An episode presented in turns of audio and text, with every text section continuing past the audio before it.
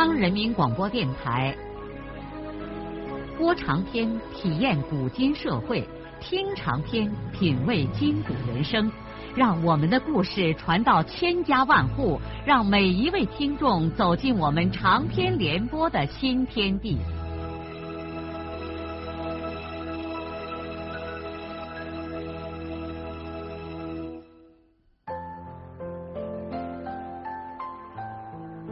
听众朋友，请继续欣赏荣获茅盾文学奖的、由中国文联出版社出版的路遥的长篇小说《平凡的世界》，由李野墨演播。润叶想来想去，觉得主意还是得他自己拿。当然，她一个女孩子家，对自己能有多少力量？并没有多少细心，但他想到，他要自己尽可能的去把握自己的命运。李向贤对他的压力是越来越大了。不知在什么时候，这人已经殷勤的把他门外冬天烧的煤块重新剁得整整齐齐，像精心设计的一座小小的建筑物。而且还把原来粗糙的劈柴块加工的像精致的工艺品一样，在煤块旁边又给他建造起另一座更艺术的建筑物。这使得全校的老师都在夸赞他的女婿，指画着向前在他门口留下来的杰作，惊叹的议论着。这让润叶实在是无法忍受了。他突然决定，很快的再回一次双水村。这次他无论如何要见到少安，哪怕少安再躲着不回家，他也要破开脸皮到山里找他。其实少安内心的苦恼并不比田润叶少。当他在石歌节的公路上看完他那张让人一目了然的纸条之后，先是惊呆了。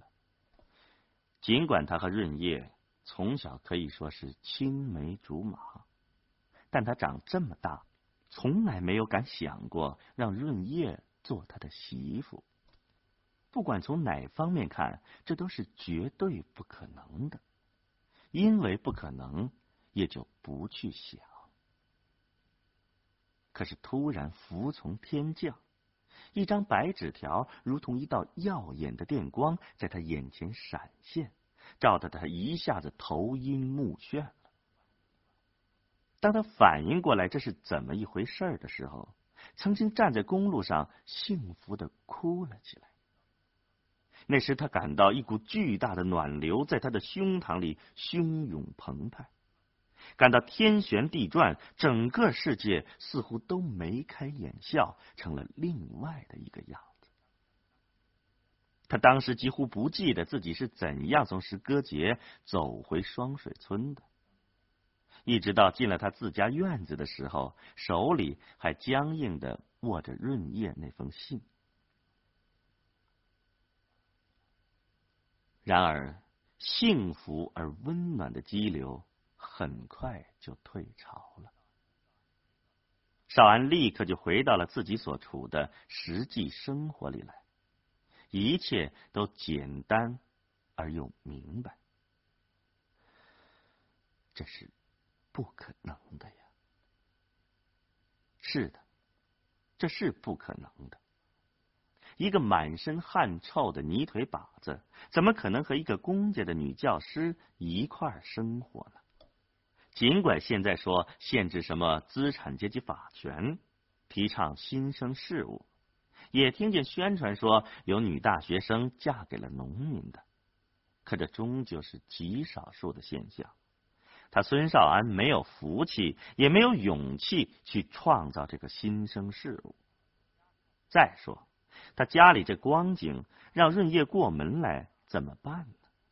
旁的不说，连个住的地方也没有。土窑洞，他倒是有力气去打上一孔，可这家已经穷的像一个破筛子，到处都是窟窿眼儿。就是家里能过得去又怎么样呢？女的在城里当干部，男的在农村劳动，这哪儿听说过呀？如果男的在门外工作，女的在农村，这还算正常。这种现象倒并不少见。比如金俊海在黄原地区开车，他老婆和孩子就一直在村子里住着。另外，一想到润叶的家庭，他就更伤心了。田福堂是双水村的主宰，多年来积攒下一份厚实的家业，吃穿用度已和脱产的干部没有什么两样。润叶他二爸又是县上的大干部。前后村庄有几家能比得上呢？难道贫穷农民孙玉厚的小子就能和这样的家庭连亲吗？这简直是笑话！但是，他一想到润叶本人，心里就由不得感到酸楚。润叶并不是一个梦境中虚幻的姑娘，润叶和他一块长大。互相熟悉和亲切的，就像兄妹一样。他要是真的能和润叶一块生活一辈子，那对他自己的一生会是多么满足啊！他想，他如果当时家境好一些，和他一块去城里上完中学，参加了工作，他说不定真的能和润叶结合在一起。但是。他能抱怨命运吗？能后悔自己回来当了农民吗？不，他不抱怨，也不后悔，也不为此而悲伤。他要帮助父亲养活一家人，而且要对少平和兰香的前途负起责任来。从那时到现在，尽管过得艰难，但这个家庭还维持着。这就是他的骄傲。当然，他还并不满足于这些。一旦有了转机，他孙少安还会把这个家营务的更好。他在这方面雄心勃勃，希望将来能和田福堂、金俊山那样的光景争个高低。至于他个人的婚姻，他这两年并不是没有考虑。他终究已经二十三岁了，像他这个年龄的农民，大都已经结了婚，没结婚的也基本上都有了对象。他想，他要找一个能吃苦的农村姑娘，和他一起创立家业，但并不是眼下就解决。这不是说他现在不想娶媳妇儿，而是现在还娶不起。他想等少平高中毕业，不论弟弟能找个临时性的工作或者回来劳动，他都能多上一个帮手。到那个时候再考虑自己的婚姻也不迟。最使他熬煎的是，他打闹不起上千元的彩礼钱。这两年也有人给他提亲说媳妇，可是没有人给他说不要钱的媳妇。现在倒好，有个拿着工资的媳妇儿要跟他，他可又不敢娶了。孙少安想来想去，他真想找个没有人的地方，抱住头痛哭一场。他多么幸福啊！润叶竟然给他写了这样的一封信，可他又多么的不幸啊！他不能答应和这个爱他，而且他也爱的人一块儿生活。孙少安面对着润叶带给他的那使他感到十分幸福，却又让他无法接受的爱情，痛苦极了。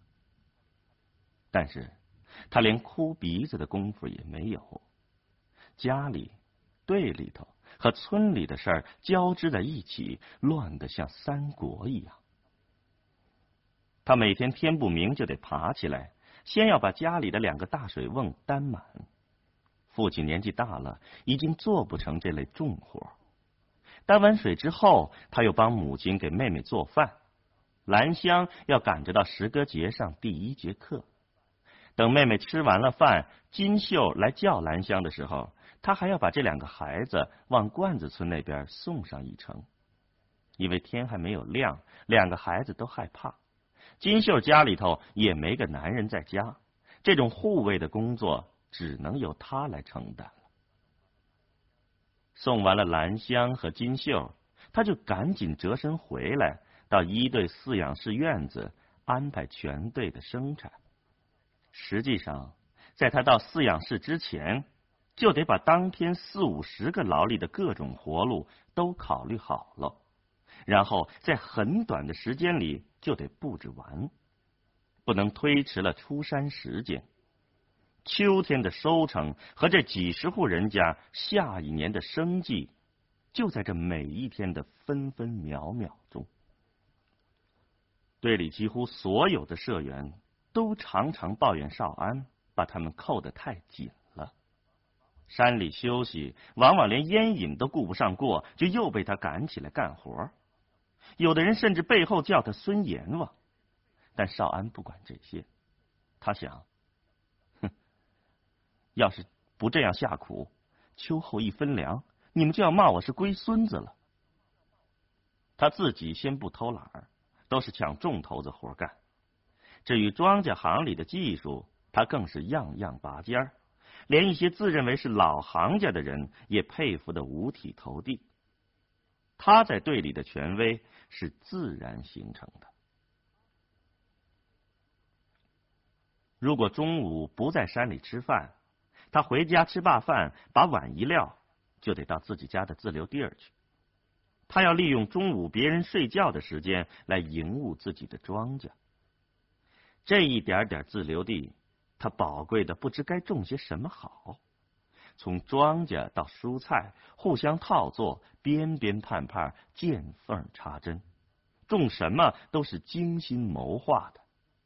有些要补充口粮，有些要换成零用钱。他一年不知要在这块土地上费多少心思，洒多少汗水。不管他每天怎样劳累，一旦他进了这个小小的天地，浑身的劲儿就来了。有的时候简直不是在劳动，而是在倾注一种热情。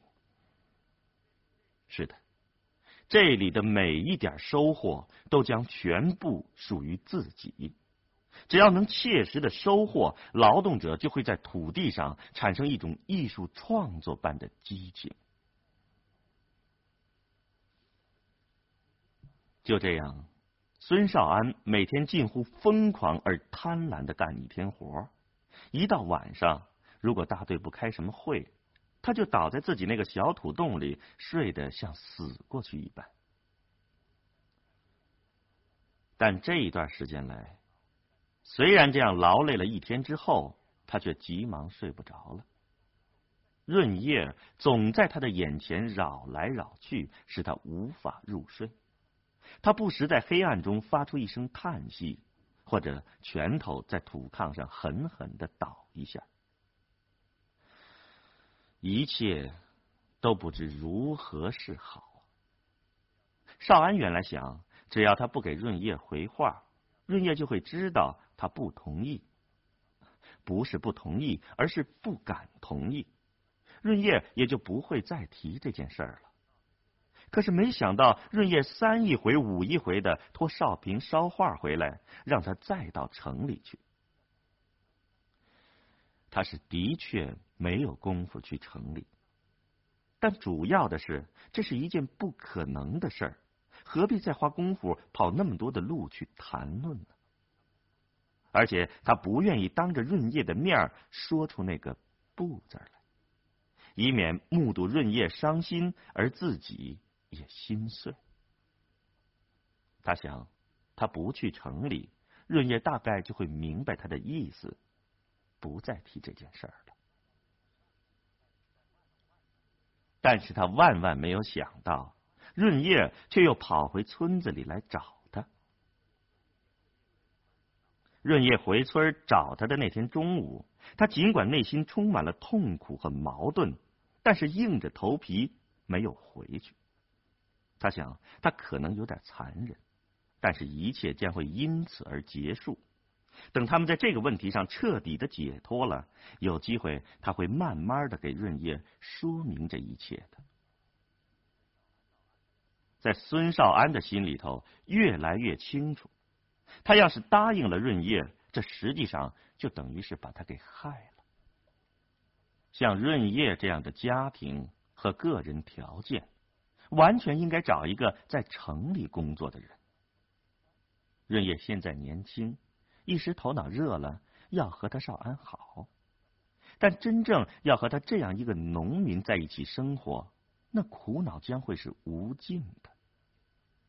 润叶将会感到苦恼，他也会感到苦恼，而那时的苦恼要比现在的苦恼不知道苦恼多少倍了。那天，他像受戒一样的。熬过了一个中午，中午一过，他又和大家一块开始锄地。可锄了一会儿之后，他突然感觉到自己是多么的愚蠢和不近人情啊！是，简直是一个真正的土包子老百姓。他为什么用这样一种可笑的方式来折磨润叶呢？他难道就不能回去，哪怕三言两语的给润叶说明他的意思吗？润叶给他捎话，让他到城里去。他可以用忙来推脱，但现在润叶为了他亲自跑回来，找到他门上，他却像一个贼娃子一样躲在这山里，不见人家。想到这儿，他立刻对锄地的人说：“呃，你们先锄着，我回去有个事儿。”说罢，掂起锄头就大撒腿的往回跑。可等他跑回家里，母亲却告诉他，润叶已经坐汽车回县城去了。他已经听不见母亲对他的抱怨声，一个人出了门，来到通往县城的公路上，心如火焚的走了一段路，一边走一边嘴里喃喃的说：“对不起，润叶，我对不起你。”从这儿以后，他想，他不仅拒绝了润叶对他的爱情，也隔断了他和润叶过去的友情。他太伤润叶的心了，润叶也许再也不会理他了。他于是就闷着头干活，一天也没有多少话。不论是队里还是家里，他把该说的说完。便没有一句多余的话了。山里干活，有人和他开个玩笑，他也会表现出一种厌倦的情绪，弄得人家很尴尬。大家都觉得他似乎变成了个怪人，谁也猜不透这位年轻的队长究竟碰到了什么事儿。这天中午，他吃罢饭，就一声不吭的挑了一担水桶。又去了自留地浇那几畦菜。从入伏以来，天一直没有下雨。其实伏前的几个月里，也没有下过一次宝商雨。少安挑着空水桶向村外走去，天热的要命，好像划一根火柴就能把空气给点着。远远近近的山头上，庄稼的绿色已经不再鲜艳。而是一片灰塌塌的。少安来到自留地下面的东拉河里，拦起一点水，马勺刚刚能舀起。他舀了一担泥糊水，往公路上面的地里担。从河道上了公路，再从公路上到地里，几乎得爬沿半架山。家里头没什么硬正吃的。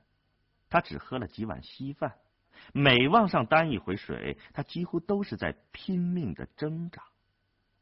天太热了，他干脆把那件粗布褂子脱了，撂在河边，光着上身担水。担了几回水，他实在是累得不行了，就用搭在肩膀上开汗的毛巾在河里洗了洗脸和上身，然后穿起那件破褂子，来到河边一棵柳树下面，卷着抽旱烟。他刚把卷起的旱烟点上，吸了一口，就听见身后似乎有脚步声。他扭头一看，是润叶。我的天哪，他怎么会在这个时候到了这儿呢？少安又惊又喜，又慌又怕。他一闪身站起来，看着走到他面前的润叶，嘴张了几张，不知该说什么。他终于呐呐的说：“那个啊，今天是星期天，我昨天下午就回来了。你叫弟嘞？嗯。”少安用湿毛巾开了一下脸上的热汗珠子。嗯，庄稼快晒干了，那光靠人担水浇地咋行嘞？润叶说着，在旁边一块圆石头上坐了下来。少安也只好局促的在他原来坐的地方坐下，两个人离得不远不近。他搭上着回答润叶说：“呃，我只是光教这几期菜。”接下来，两个人就进入到了一种紧张的状态之中。他们还都不由得向村子那头张望，看看有没有人看他们。好在现在是中午，劳累了一天的庄稼人都睡着了，没有其他的什么声音。只有河道里叫骂着单调的合唱，和村庄那边传来的一两声懒洋洋的公鸡啼鸣。这个时候，对面很远的山梁上飘来了一个庄稼汉悠扬的信天游。少安和润叶一听声音，就知道是他们村的红火人田万友在唱。万有大叔正从远山的一条小路上向村里走去，听着他的歌声，少安和润叶不由得相视一笑，然后便敛声屏气的听着万有叔又酸又甜的《信天游》，说下个日子。你不来，下盘上跑来，我的誓言还，桥头上骑马还下的。着，我还想你。这歌好像正是给他们两个人唱的，这使他们的脸像火一样的烫热。万有书还在不紧不慢的唱着：“山的大花儿。”被我离开，心里头有声事，你慢慢讲来。停了好一会儿，润叶才慢慢的抬起头来，不好意思的望着少安。